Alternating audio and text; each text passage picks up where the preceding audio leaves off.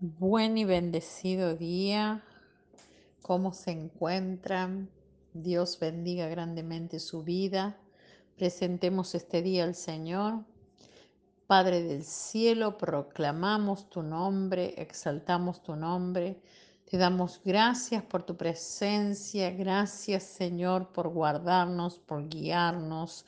Gracias por tus bendiciones y gracias porque caminamos en cielos abiertos en el nombre de Jesús.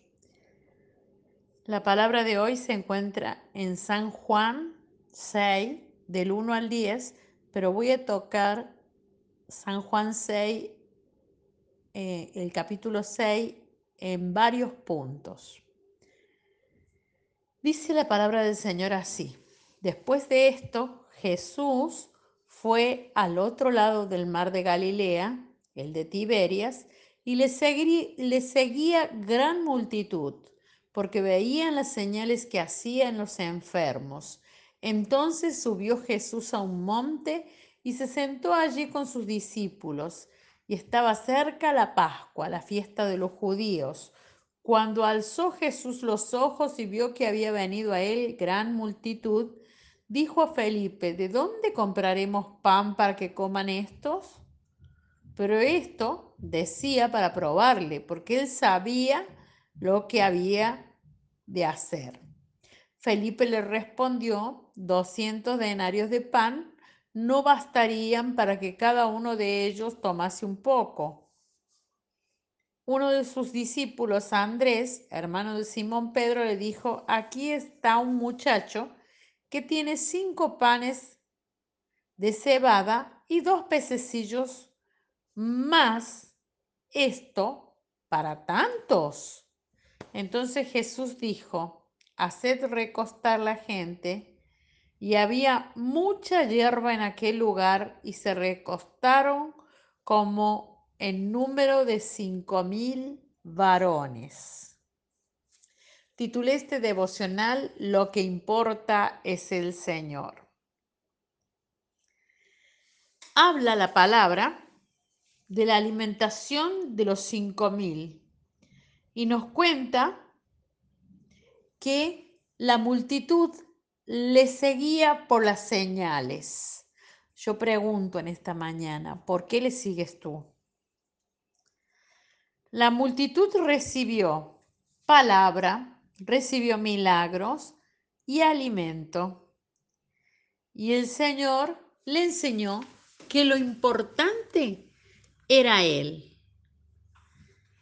Bendito sea Dios. Les recordó que sus padres habían comido del maná y murieron. Pero si ellos comieran de su cuerpo y bebieran de su sangre, tendrían vida eterna. Y él mismo lo resucitaría en el día postrero. Al escuchar esto, esa multitud que ya había sido alimentada comenzaron a murmurar. Y muchas murmuraciones he escuchado yo a lo largo de mi vida podríamos escuchar murmuraciones. Creen que por ser cristiano voy a dejarlo todo para seguirlo. Creen que voy a limpiar la iglesia porque que voy a ponerlo en mis prioridades antes que a mi familia, mi trabajo, y lo peor, antes que el sueño porque, por el que he luchado toda mi vida. Sí, es verdad que la palabra de los domingos está buena. Reconozco que tiene poder, pero están locos. Si piensan que voy a perder mi juventud y mi tiempo y voy a dejar lo que me gusta por la iglesia, etcétera, etc. Aquella multitud consideraba que el costo de seguir al Señor era demasiado alto. Al mismo tiempo, dice en el capítulo 6, sus discípulos más cercanos le decían al Señor esto. Señor, nos parece que esta palabra es muy fuerte. ¿No será mucho? Son palabras muy duras. Dura es esta palabra. ¿Quién podrá oírla? decían los discípulos. Entonces Jesús que les amaba muchísimo, que los había escogido, que los había apartado para Él y les había mostrado su poder y les había mostrado que Él caminaba con Dios y les había mostrado que el Espíritu Santo se movía con Él, les dijo, ¿quieren acaso irse ustedes también? ¿Te imaginas un líder o un pastor de la iglesia hacer esto hoy? Bajo la consigna de que el Evangelio es para atraer a la gente, no para alejarla. Decirles, ¿quieren irse ustedes también? Quizás más de uno de nosotros en el lugar de Jesús hubiera acomodado el mensaje para que la gente no se fuera. Más de uno de nosotros nos hubiera encantado tener una multitud escuchándonos, ovacionándonos por darles de comer, por hacer milagros. En la iglesia, en la actual, en la nuestra, también hay discípulos que dicen, Señor, no sé si está bien que le hables así, pero hoy, en este día, conviene que oigas lo que te quiere decir el Espíritu. Mira, mucha gente se está yendo, mucha gente se va, muchos llegaron y no perseveran, no perduran. Y a veces es el Señor limpiando y preparando el remanente. Dios es Dios y siempre tiene la última palabra. Y fuera de Él nada somos. Dice el Señor, y el que tiene oídos oiga.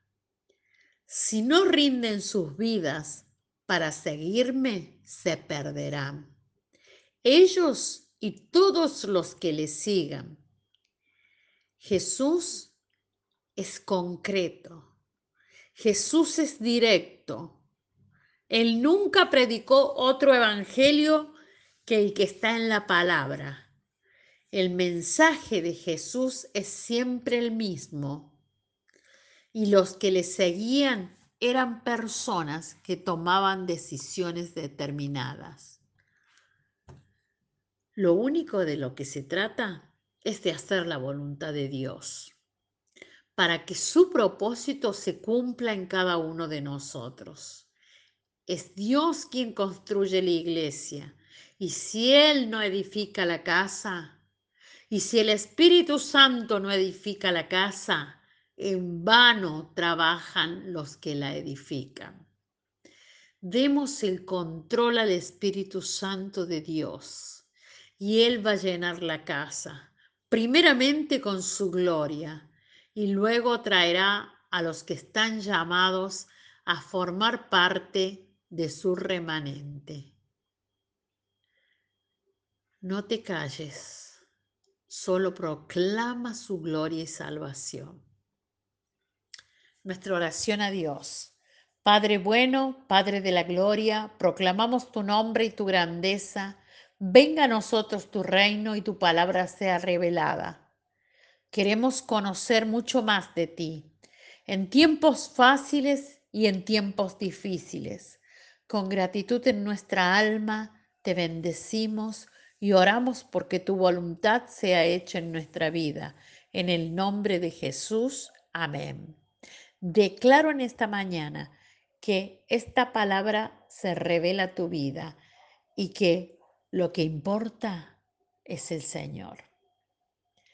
Que lo más importante es tenerlo a Él. Que buscamos primeramente el reino de Dios y su justicia y todo es añadido. Que no somos como la multitud desagradecidos que luego de que recibimos de Dios comenzamos a murmurar. Te bendigo y hasta mañana.